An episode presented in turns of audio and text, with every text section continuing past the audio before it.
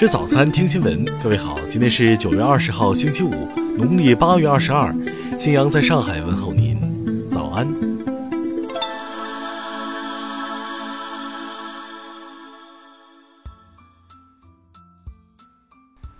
首先来关注头条消息。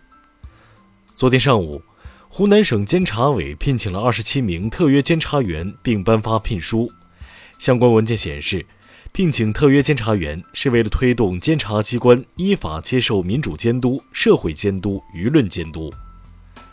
特约监察员其职责具体来说分为以下几点：当好监督员，彰显外部监督重要力量；当好参谋员，为纪检监察工作建言献策；当好联络员，切实发挥桥梁纽带作用；当好引导员，有效放大反腐倡廉声音。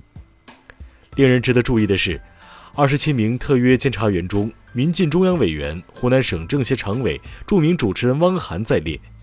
早前，汪涵曾以省政协委员的身份与省纪委书记傅奎交流时表示，要自觉加强与纪委的工作联系，对于掌握的相关情况及时沟通汇报。听新闻早餐，知天下大事。近日，国家统计局宣布。我国将实施 GDP 核算下算一级，也就是由国家来统一核算地方 GDP。中国人权专家近日表示，新中国成立七十年来，中国人权事业发展取得历史性成就，已成国际人权治理的建设性力量。香港特区政府发言人十九号澄清，中英联合声明并没有条文规定香港要实行双普选。国务院妇儿工委消息，截至二零一八年底，全国已有三十个省建立了法规政策性别平等评估机制，男女平等的法治保障已更加健全。国家发改委十八号表示，市场准入负面清单已完成修订，二零一九年版进一步缩短了清单长度，减少了管理措施，优化了清单结构。近日，民政部发布通知指出。各地要规范低保金等社会救助资金发放工作，确保按时足额发放。昨天，酒泉卫星发射中心采取一箭五星的方式，成功将珠海一号零三组卫星发射升空，卫星顺利进入预定轨道，任务取得圆满成功。一项调查显示，百分之八十三点八的受访大学生称平时会注意勤俭节约。百分之七十七点三的受访大学生月消费额度集中在一千到两千元。下面来关注国际方面。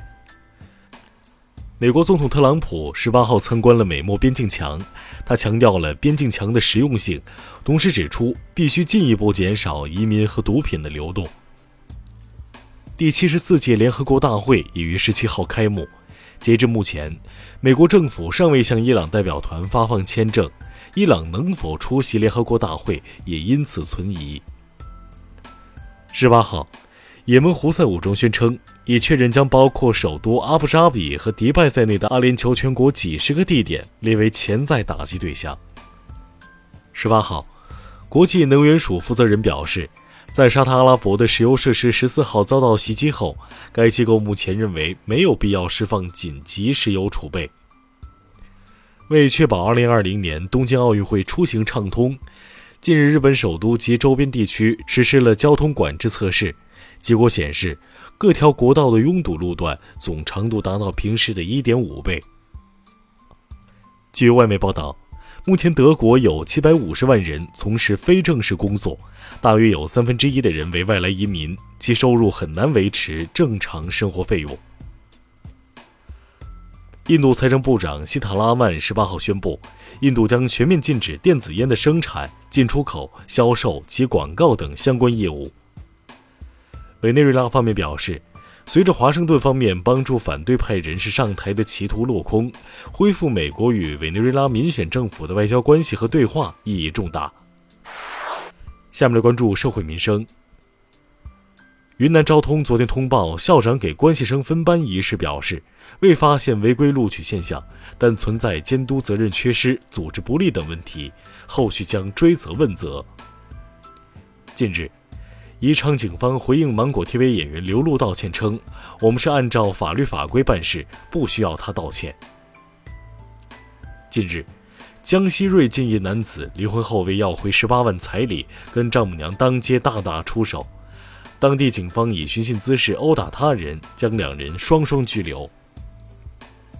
近日，南昌一男子捡到手机后向失主索要开屏密码，男子称人该为自己粗心和无知买单。目前失主已报警。近日，北京大兴一女子因恋爱受挫，站在二十层高的楼顶围栏外欲轻生。民警冲过护栏，将女子安全救下。经过劝说，女子放弃轻生念头。下面来关注文化体育。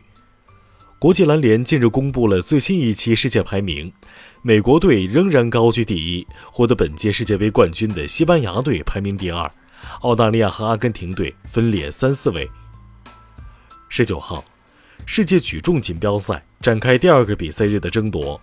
在女子四十九公斤级的角逐中，中国队揽下三个项。中国队揽下三个项。历史研究人员十九号提出，五帝时代是中华文明的形成时期，年代为距今五千五百到四千年，分为古国文明、古王国文明、王国文明三个阶段。中国驻英国大使馆十八号晚在伦敦举行了系列纪录片《中国的宝藏》推介会。该片计划于今年十月在 BBC 世界新闻频道播出。以上就是今天新闻早餐的全部内容，请微信搜索 xwzc 零二幺，也就是新闻早餐拼音首字母再加数字零二幺。如果您觉得节目不错，请点击下方再看，让更多人看到我们的节目。一日之计在于晨，新闻早餐不能少，咱们明天不见不散。